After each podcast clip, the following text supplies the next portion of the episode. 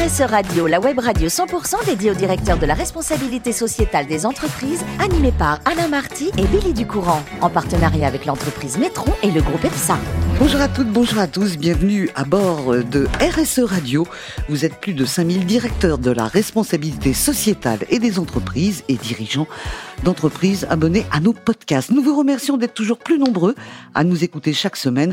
Et bien sûr, vous pouvez réagir sur nos réseaux sociaux et notre compte Twitter RSE Radio-du-Bas TV.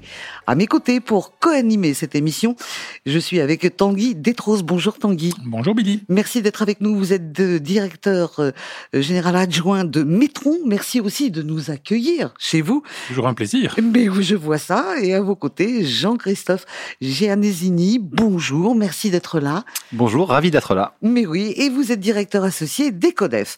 Alors messieurs, nous allons accueillir aujourd'hui Véronique Herriot, qui est directrice communication et RSE de Swiss Life France. Bonjour Véronique. Bonjour. Alors Véronique, on va, on va, on va vous découvrir avant de parler de votre métier. Vous êtes euh, née à Nantes et vous aviez envie d'être journaliste plus jeune. Vous aviez comme modèle euh, Christine O'Krent ou encore euh, Anne Sinclair.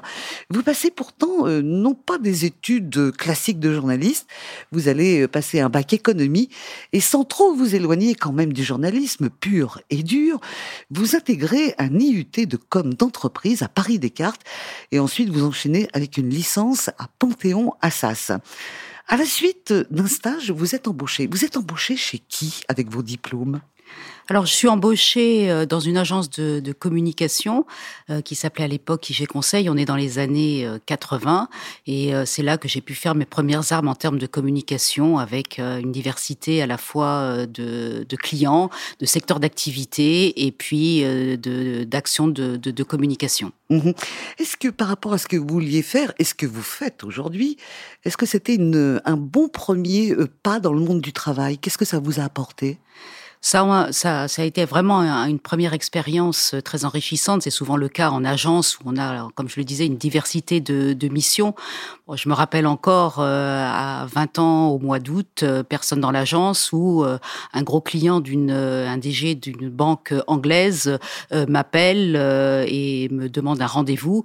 je dois vous avouer qu'à l'issue du rendez-vous, j'avais pas compris grand chose à ce qu'il me demandait, mais ça a été pour moi une expérience enrichissante et je crois que mmh l'issue de ça, j'ai pu euh, quand même répondre un peu à ses attentes. Alors on va avancer dans le temps et dans votre carrière, euh, vous allez rencontrer ce que j'appelle le monde de l'assurance. Au début, vous êtes chez Abeille, qui est devenu Aviva, qui est devenu Abeille. Et ensuite, bah, vous arrivez chez Swiss Life. Quel était votre premier poste? Dans cette boîte J'ai rejoint Swiss Life en effet en 2006 en tant que responsable de la, de la communication. Euh, puis euh, quelques années plus tard, je suis devenue directrice adjointe avant de prendre euh, en 2016 euh, la fonction de directrice de la communication. Voilà. Alors, euh, vous allez prendre aussi ce poste de la RSE, mais vous êtes extrêmement précise en disant que ce sont deux fonctions distinctes. Oui, oui, j'ai vraiment à cœur de, de, distinguer les deux fonctions. En fait, peut-être comme dans beaucoup d'entreprises, la RSE, il y a maintenant 7-8 ans, a été rattachée à la, aux directions de la, à la direction de la communication parce qu'on se disait il fallait sortir des, vous savez, des rapports euh, réglementaires. Et donc, on se disait qui sait faire des rapports, euh, les directions de la communication. Donc, on va mettre ça euh, là. Euh, mais aujourd'hui, au vu des, des, des enjeux qu'il y a sur ces métiers-là, ce sont vraiment deux fonctions tout à fait différentes, même si euh, la communication reste aussi un levier euh, pour la, pour la RSE. Alors, on va vous interroger maintenant sur justement la RSE avec Tanguy et Jean-Christophe. Qui commence? C'est vous, Jean-Christophe? Allons-y. Bonjour Véronique. Euh, je, je, me posais la question en préparant un petit peu du coup l'interview. De quelle manière une structure comme vous, avec une activité d'investissement assez forte, anticipe la réglementation CSRD qui arrive et notamment la taxonomie verte associée à tout ça? Bah, en effet, hein, de, toute façon, là, nous sommes euh, comme euh, tous les acteurs de, la finance sous une forte pression euh, réglementaire, mais elle est aussi, je dirais, sociétale, avec un enjeu majeur puisque la caractéristique, je dirais, de notre secteur d'activité, c'est de gérer l'argent que nous confient nos, assurés, l'épargne, les primes, les primes d'assurance, et nous devons donc de plus en plus les investir de manière durable, transformer notre offre. Bien sûr, également répondre à la, réglementation en termes de, transparence. Donc, on se prépare au mieux avec, bah, je dirais, les, les aléas, les incertitudes, la complexité réglementaire qui, est devant nous.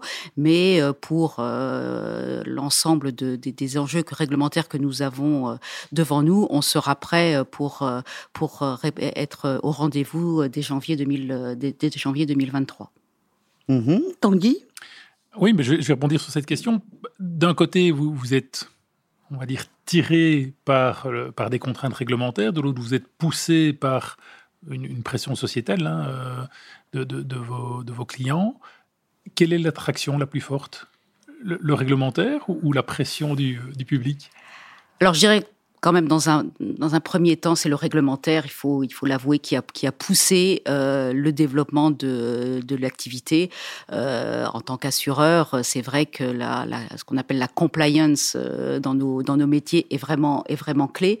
Mais on voit aujourd'hui de plus en plus une pression aussi de nos clients. D'abord des clients dits institutionnels et maintenant des clients des clients particuliers. Mmh Jean-Christophe? On poursuit avec vos questions?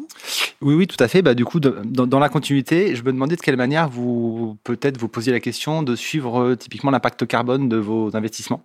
Est-ce que c'est des choses que vous avez déjà un petit peu commencé à calculer ou pas du tout? Ah, Bien sûr. Aujourd'hui, euh, le, calcul de notre empreinte carbone, elle est euh, clairement calculée sur, sur l'ensemble de nos investissements. Et au-delà de ça, il y a une vraie, je dirais, stratégie ESG qui, qui est mise en place au regard de nos investissements. On le fait également, l'empreinte carbone, sur nos activités dites opérationnelle. Alors c'est vrai qu'en tant qu'entreprise de service, elle n'est pas non plus euh, si, euh, si, importante, mais elle existe et on doit la mesurer et on doit la, réduire. Et là aussi, euh, par exemple, on est occupé en ce moment à mettre en place un plan d'action de mesure de sobriété énergétique, c'est je crois le, terme à la, mode, et on répond à, la demande aussi d'Elisabeth de, Borne de venir contribuer à la réduction aussi de notre consommation d'énergie dans nos propres activités. Mmh, Tanguy par, rapport aux investissements que, que vous faites aujourd'hui, donc ce que vous dites, c'est il y a un, équilibre ou un, choix qui est fait entre une, un placement qui pourrait être rentable mais pas durable versus un, un placement plus durable mais moins rentable. C'est comme ça qu'on peut le comprendre? Non, je crois qu'il ne faut pas opposer euh, durabilité et performance. Et d'ailleurs, euh, on a pu voir que pendant euh, des crises financières, des placements durables étaient plus ou aussi performants et en tous les cas faisaient preuve d'une forte résilience. Donc, on a vraiment à cœur nous de, absolument pas opposer durabilité et performance. Nos clients sont aussi en recherche de, de performance de leur de leur contrat d'épargne ou de ou de retraite, mais on est convaincu que ça peut se concilier avec de la performance. D'ailleurs, nous, ce qu'on va faire au niveau de notre offre, euh, c'est qu'on ne crée pas une offre à part une offre responsable ad hoc, mais on transforme nos principaux contrats euh, existants pour les rendre euh, durables. D'accord. Mmh Jean-Christophe Oui, et du coup, dans l'activité plutôt liée euh, aux, particuliers, euh, aujourd'hui, je pense qu'il y a une vraie responsabilité, euh, justement, en tant qu'assureur, de sensibiliser et d'aller plus loin. C'est, ça peut, on peut considérer ça comme le scope 4, c'est vraiment les émissions indirectes, indirectes. Aujourd'hui, vous avez déjà commencé à lancer ce type d'initiative? De sensibilisation, euh, oui, de formation, ça c'est ça c'est certain. Et on a un enjeu aussi clé euh, puisqu'on est une, une société qui commercialisons nos euh, nos produits via des des distributeurs. Ce sont des agents généraux, des courtiers en assurance, des conseillers en gestion de patrimoine. Il y a d'abord cette aussi cette première partie prenante, je dirais qu'il faut aussi sensibiliser. on peut aussi se dire, on est aussi un assureur santé important. Euh, et dans ce domaine-là, parce que j'aime aussi parler euh, des autres, d'autres activités, en termes de prévention santé, il y a aussi tout un champ euh, important à faire en termes de, sensibilisation. Alors, moi, je, voudrais vous en poser une de questions, puisque vous êtes aujourd'hui avec nous, Véronique. Quelle est la sécurité Qu'est-ce qu'on peut attendre quand on est chez vous, assuré? Qu'est-ce que vous nous promettez à nos clients? Alors, on s'est doté d'une raison d'être. C'est euh, comme euh, pas mal de compagnies euh, aujourd'hui. Nous, ça date d'il y a 4-5 ans, donc on était assez précurseurs dans, dans, le domaine. Dans le domaine, et notre la raison d'être de Swiss Life, c'est de, de permettre à chacun de vivre selon ses propres choix. Qu'est-ce que ça veut dire? Ça veut dire vous proposer, vous éclairer sur les différentes solutions possibles, vous expliquer, mettre à votre disposition euh, des solutions d'assurance, des services qui euh, vous permettent de mener à bien euh, vos projets, que ce soit financer les études de vos enfants ou préparer votre, votre retraite par exemple. Et si jamais je vous demande d'avoir des produits, même mon assurance, d'être responsable. Est-ce que les clients vous le demandent ça aujourd'hui ou c'est pas encore euh, à la pointe? Franchement. Comme, je le disais euh, précédemment, c'est c'est pas encore, euh, je dirais, une majorité de clients qui nous demandent des produits, des produits dits responsables, mais on sent que la, tendance est là, elle est, et elle est croissante et personne n'a de doute que ça va se développer dans les prochains mois, je dirais. D'accord. Alors Véronique, euh, merci d'avoir parlé de, de votre métier, nous avoir éclairé sur vos deux casquettes. Hein. On a plus parlé de la RSE que de la communication, mais la communication rejoint la RSE en ce qui vous concerne. C'est en, en, effet, comme je le disais, la communication... Euh, est un élément de clé pour pour expliquer, sensibiliser, faire de faire de la pédagogie et il faut en faire euh, euh, sur la RSE euh, en, interne et, et, en externe. Donc c'est vrai que ça, je pense que ça permet aussi là d'être plus efficace pour, pour pour passer nos messages, sensibiliser et, former l'ensemble des parties prenantes. Alors maintenant on va essayer de découvrir ce que vous aimez. Vous adorez les voyages et là je vais vous donner la parole. C'est un rêve que vous aviez d'être journaliste. L'actualité fait que vous aviez prévu euh, depuis de, une longue date d'aller à Londres. Et entre le moment où vous avez décidé d'aller à Londres et le fait d'y aller, il y a eu un événement mondial, c'est le, décès de la reine Elisabeth. Je vous donne la parole en tant que journaliste.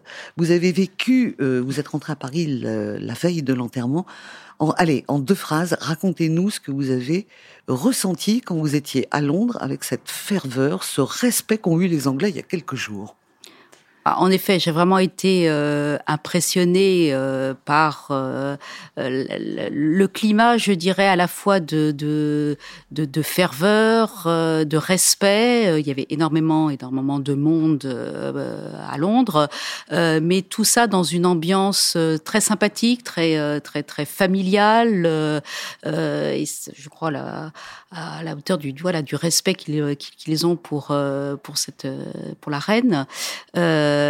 Et en même temps, je dirais que dans d'autres quartiers de Londres, euh, rien de spécial. Euh, on n'aurait pas su que la reine était, était décédée. C'était rien de rien ne changeait. Donc il y avait ce, ce, contraste entre des quartiers qui étaient en effet euh, très, euh, très dans, la, dans, la ferveur et le respect, et, d'autres quartiers où la vie se déroulait euh, comme, comme elle se déroule d'habitude. Et ben voilà Véronique, c'est bon, vous êtes prête pour le 20h. Merci d'avoir été notre journaliste, notre communicante et également la représentante de la RSE de Swiss Life. Merci beaucoup Véronique, merci également à Tanguy et Jean-Christophe. Fin de ce numéro de RSE Radio, retrouvez toute notre actualité sur nos comptes Twitter et LinkedIn. On se donne rendez-vous mardi prochain à 14h précise pour une nouvelle émission. L'invité de la semaine de RSE Radio, une production b2b radio.tv en partenariat avec Nitron et le groupe EPSA.